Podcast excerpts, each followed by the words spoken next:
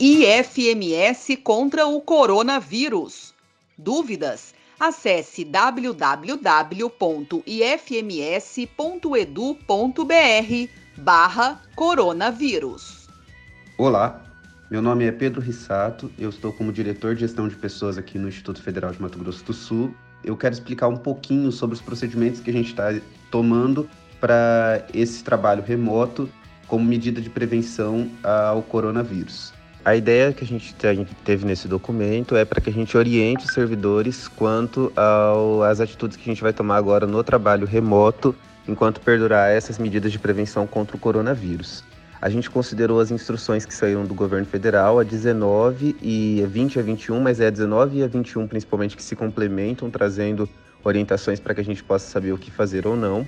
E o trabalho remoto é, vai servir para todos os setores que forem possíveis elaborar esse trabalho remoto. Então, não, o Instituto Federal não pode parar. As atividades que forem possíveis ser executadas remotamente deverão ser executadas. Aquelas que não forem possíveis, é, tudo bem, o servidor será dispensado. E nesse caso, ele só justifica no swap falando que ele está dispensado.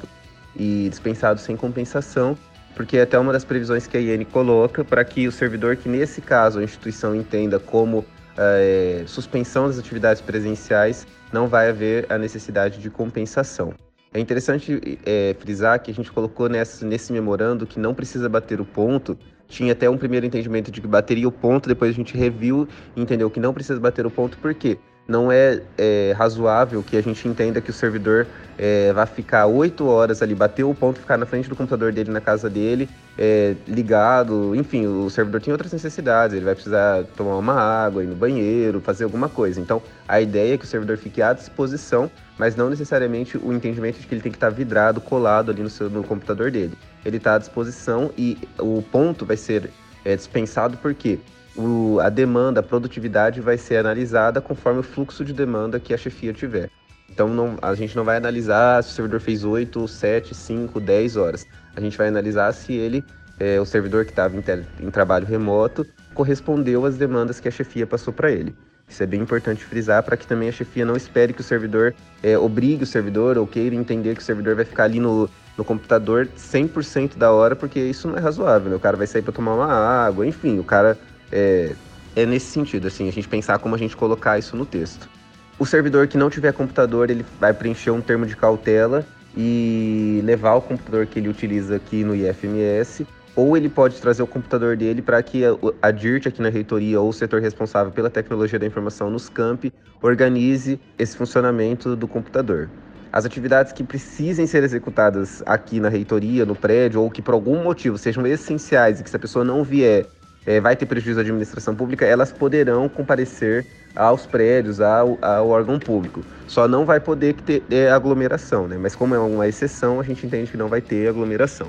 A comunicação vai poder ser feita via swap, ou e-mail institucional, ou um WhatsApp. Isso vai ser acordado entre a chefia e o, o subordinado, não tem uma regra específica.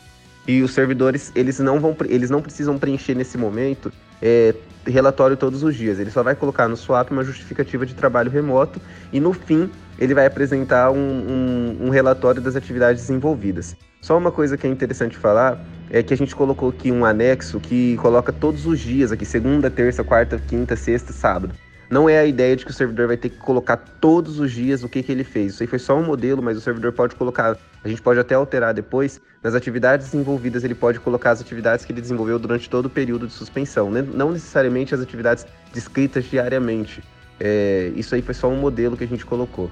É, os servidores devem estar à disposição da administração pública, isso é importante falar.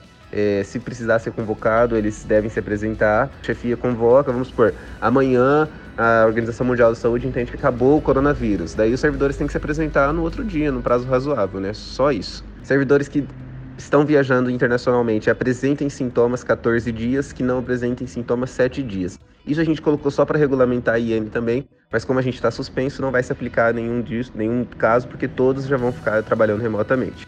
É, toda essa instrução, todas essas orientações vigoram enquanto durar é, essas medidas de emergência contra o coronavírus, tá? Isso não está regulamentando ainda o trabalho remoto aqui no Instituto Federal.